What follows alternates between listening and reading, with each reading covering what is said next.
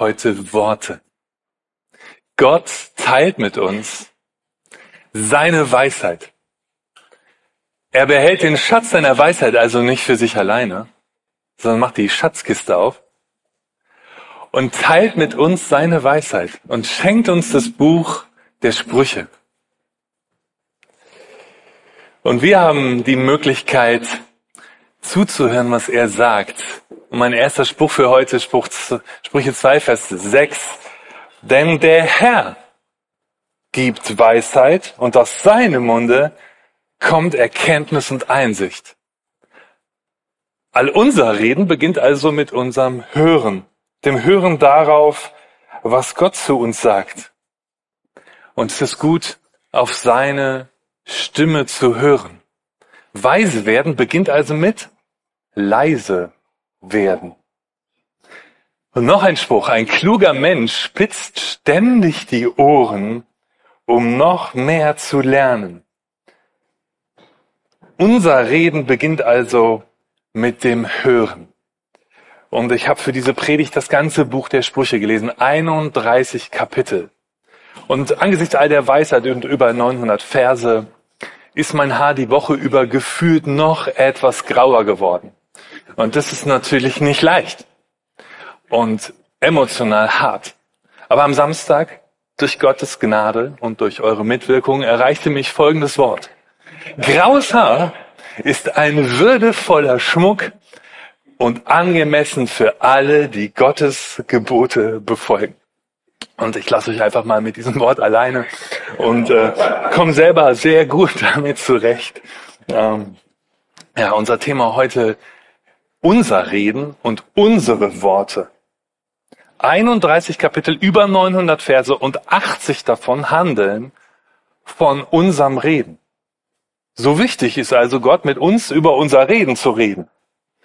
Über 80 Verse, die können wir nicht alle heute in der Predigt bedenken, aber ich lade euch ein, zu forschen im Buch der Sprüche, selber zu lesen und zu forschen. Und einige davon habe ich euch mitgebracht, auch für diesen Gottesdienst. Und mein erster Punkt ist die Macht unserer Worte.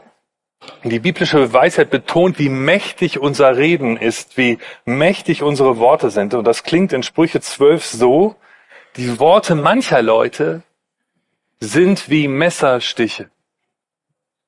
Die Worte weiser Menschen bringen Heilung. So mächtig sind unsere Worte. Mit unseren Worten können wir andere verletzen, wir können sie belasten. Unsere Worte gesprochen oder gechattet, sind wie Waffen.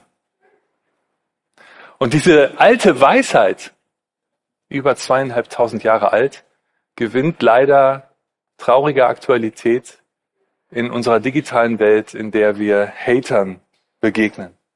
Worte können wie ein Messer schneiden, stechen, verletzen. Und das Herz des anderen blutet verletzt durch ein Wort. Und dann der Kontrast. Auch das andere. Worte können heilen. Andere aufbauen. Du kannst sie inspirieren durch deine Worte. Du kannst ihnen Mut machen in schwierigen Situationen. Du kannst ihren Selbstwert stärken. Du kannst mit deinen Worten zeigen, dass du an der Seite eines anderen Menschen stehst. Worte haben also die Macht, auch Einsamkeit zu überwinden. Plötzlich fühlt der andere, dass er nicht allein ist in dieser Welt. Unsere Worte haben auch die Kraft zum Guten. Deine Worte können Heilung bringen. Traust du dir zu, so zu reden?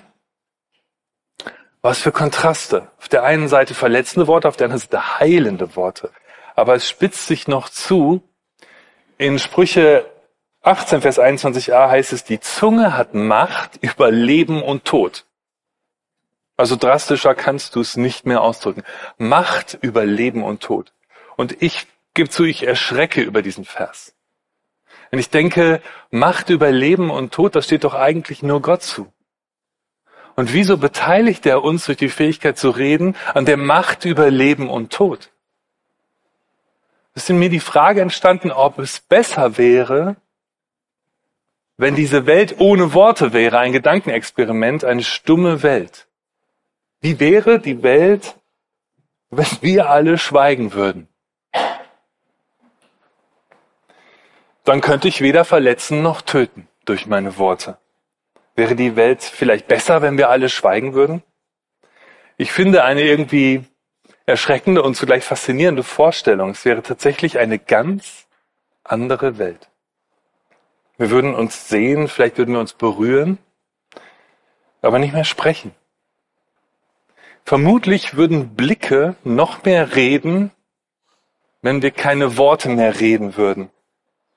Allerdings würde auch kein komischer Blick mehr aufgeklärt werden können. Gäbe es mehr oder weniger Missverständnisse in einer Wort ohne, in der Welt ohne Worte?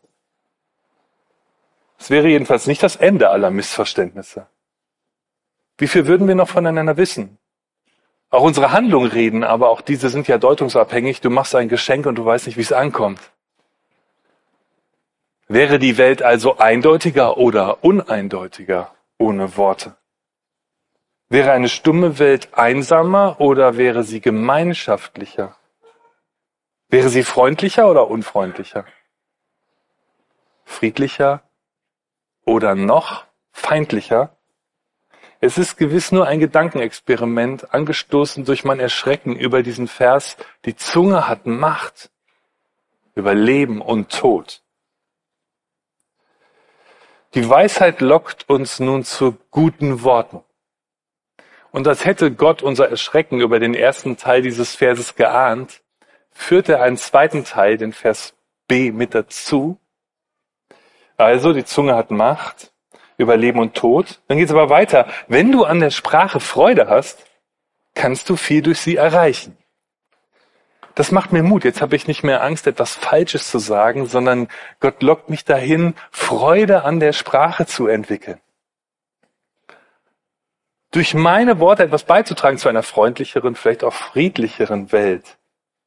Die Weisheit Gottes lockt uns hin zur Freude an der Sprache. Ich versuche das mal mit noch ein paar anderen Sprüchen, die ich gefunden habe. Das nächste Wort aus Sprüche 12. Wer Gutes sagt, lebt auch gut davon. Wer Gutes tut, dem bringt es etwas ein. Gutes Sagen, Gutes tun liegt offensichtlich sehr nah beieinander und gehört zusammen. Und überraschend ist irgendwie, es ist nicht nur für den gut, der Gutes hört oder Gutes tut, sondern auch für den, der Gutes sagt. Auch für den ist es gut. Die Weisheit lockt uns zu guten Worten. Und noch ein Wort, das uns lockt, eine heilsame Zunge ist wie ein Baum des Lebens. Sprüche 8, äh, 15, Vers 4. Oder tief wie das Meer sind die Worte eines weisen Menschen, unerschöpflich wie ein sprudelnder Bach, eine Quelle der Weisheit. Oder, wenn du Bienen magst, freundliche Worte sind wie Honig, süß für den Gaumen und gesund für den ganzen Körper. Vielleicht sagst du, ich mag keine Bienen, aber Honig. Aber vielleicht bekommst du schon so langsam Appetit. Es, die Weisheit lockt uns, Freude am Reden zu bekommen. Noch ein Wort, das ich gefunden habe. Ein Wort geredet zur rechten Zeit ist wie goldene Äpfel auf silbernen Schalen. Heilsame Worte, weise Worte, freundliche Worte, Worte zur rechten Zeit sind wie Bäume des Lebens, sprudelnde Quelle, süßer Honig und goldene Äpfel.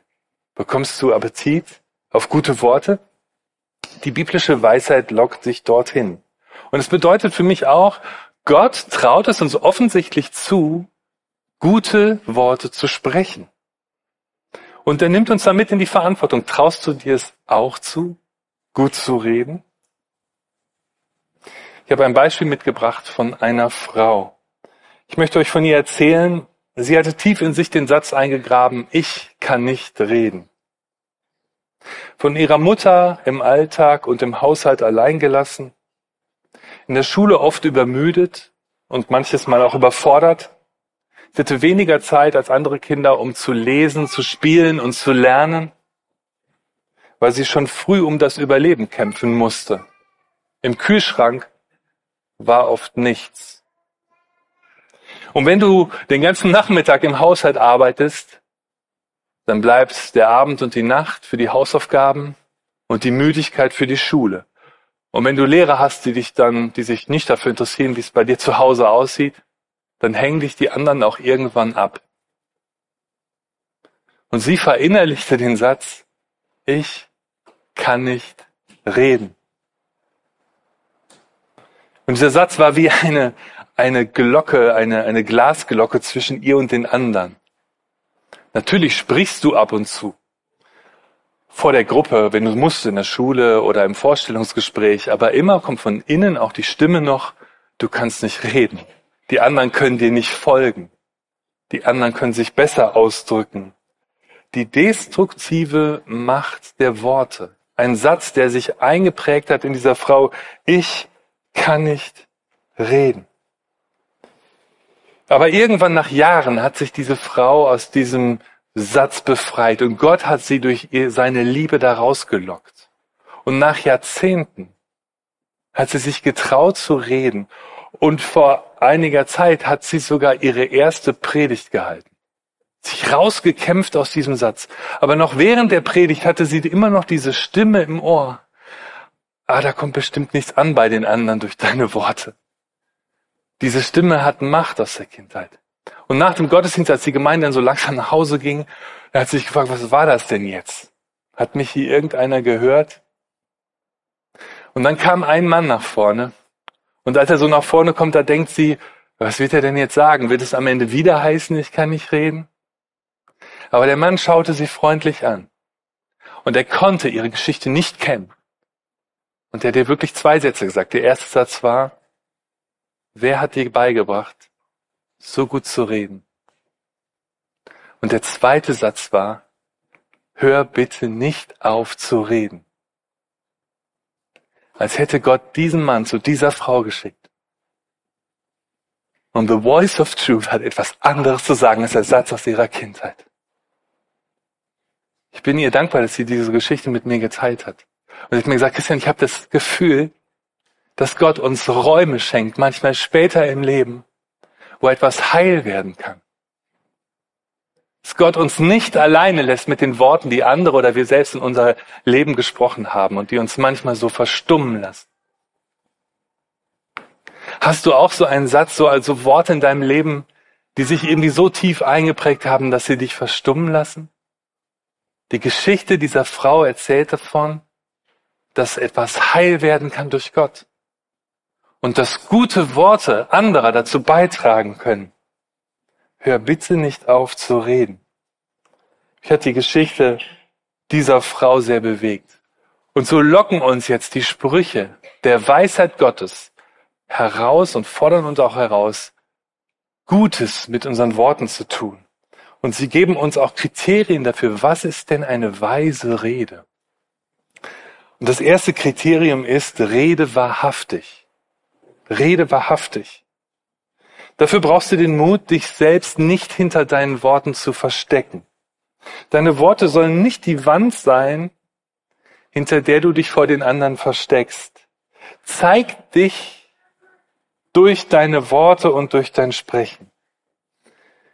Auch dazu ein Spruch, Sprüche 12. Wer wahrhaftig ist, der sagt offen, was recht ist aber ein falscher Zeuge betrügt.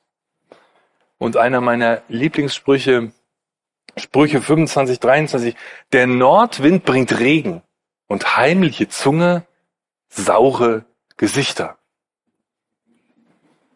Die heimliche Zunge sucht die Gesprächspartner, die mir passen und schließt die aus, die auch betroffen sind und mir nicht passen. Die heimliche Zunge sucht irgendwelche Orte, um Worte zu reden, aber nicht da, wo es direkt ist und wo es offen und ehrlich zugeht. Die heimliche Zunge sorgt für saure Gesichter. Das ist eine drastische Sprache, sehr bildhaft in den Sprüchen und sehr eindrücklich. Wahrhaftig reden bedeutet auch, bleib bei der Wahrheit, soweit sie dir bekannt ist.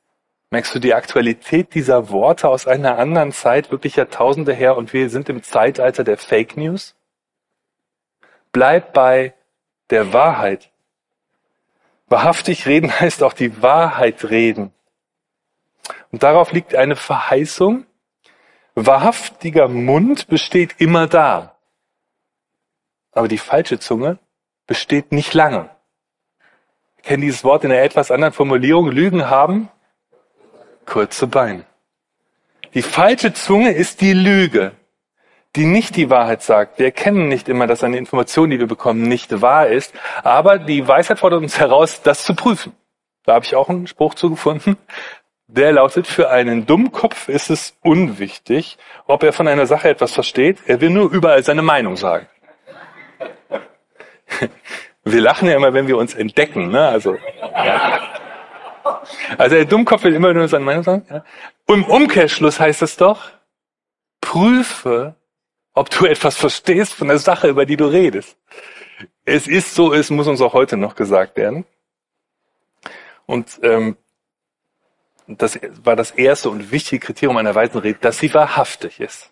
Das zweite Kriterium, finde ein gutes Maß von Reden, Denken und Hören. Auch hier wieder eindrückliche Sprüche, Sprüche 18, 13. Ein Mensch, der antwortet, bevor er zugehört hat, zeigt seinen Unverstand und wird nicht ernst genommen. Also gut zu Ende zuhören. Ähm, übrigens auch gerne in der Partnerschaft. Es ist ähm, so, dass auch gerade Paare, die länger verheiratet sind, ähm, häufig überrascht sind, was sie alles beim anderen entdecken, wenn sie aufmerksamer zuhören. Also der Gedanke ist oft, ich weiß ja eh schon, was kommt. Man hört, man hört nicht mehr so aufmerksam zu. Also aufmerksames Zuhören. Die biblische äh, Weisheit äh, warnt auch vor zu viel Tempo im Reden.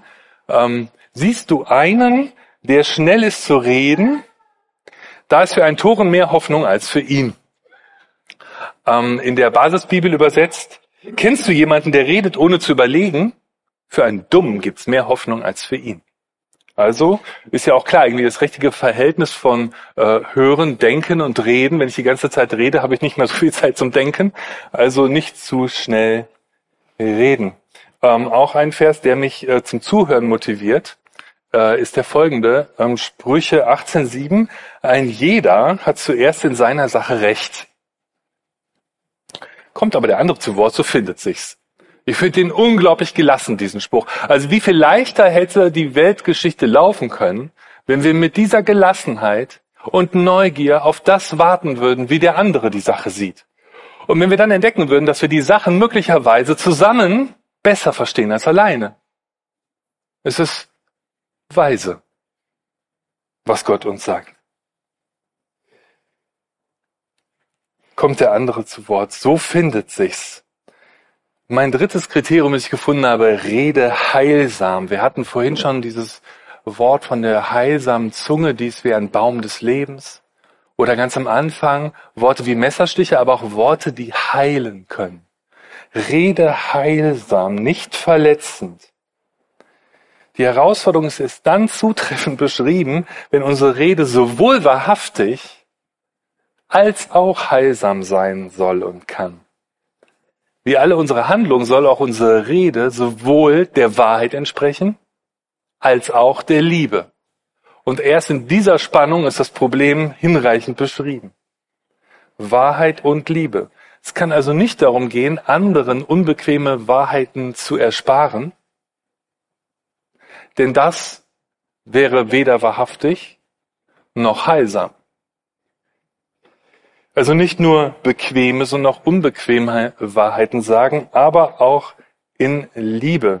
Was heißt das? Ich habe eine Testfrage für euch, die lautet, ist mir anzumerken, dass ich nicht über dem anderen stehe, wenn ich ihm eine unbequeme Wahrheit sage, sondern neben ihm und ebenso korrekturbedürftig?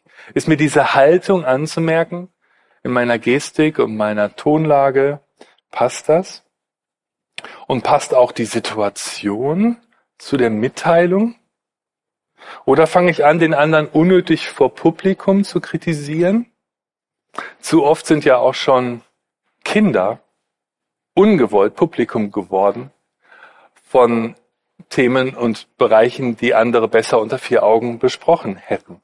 Wähle ich eine passende Situation ein Wort zur rechten Zeit hatten wir vorhin, ist wie goldene Äpfel auf silbernen Schalen.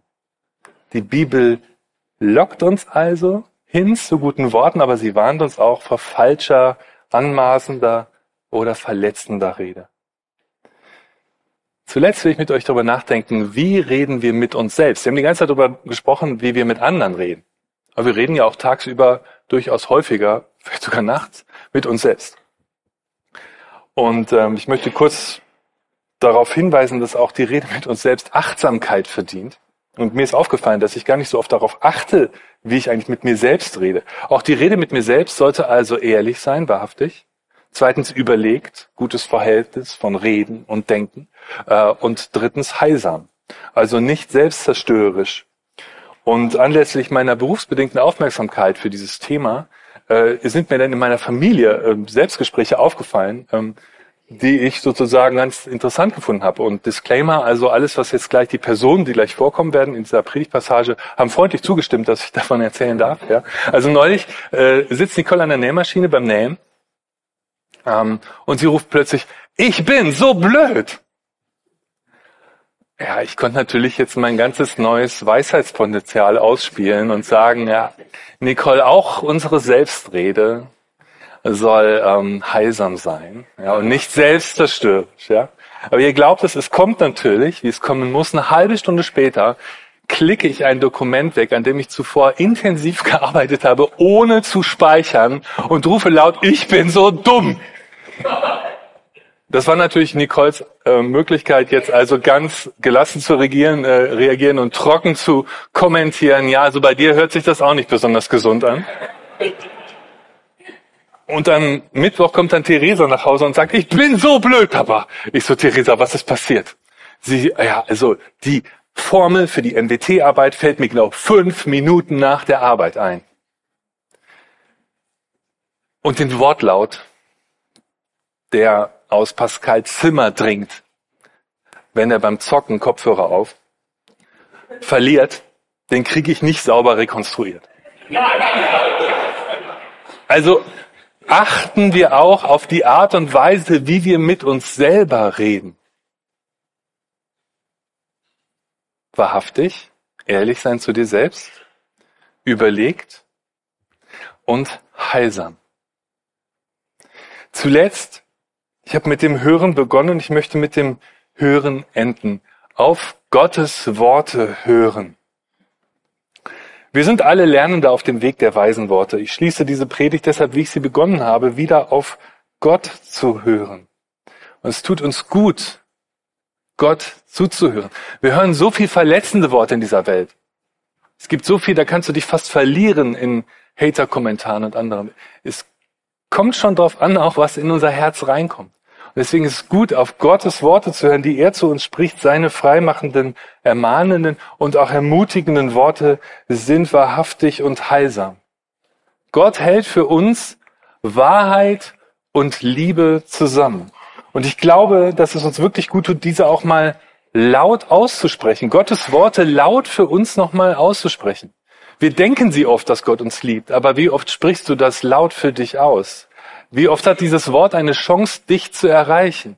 Manche Worte haben manche haben es am Spiegel morgens. Also bevor der Tag so richtig losgeht, schnell erstmal zwei, drei gute Worte Gottes für, für dich und deinen Tag. Einfach so praktische Hilfen, wie das Wort dich erreichen kann, äh, mitten im Alltagsstress und Alltagstrubel. Ähm, manche machen das am Spiegel, andere haben was im Auto hängen, wie auch immer das für dich passt.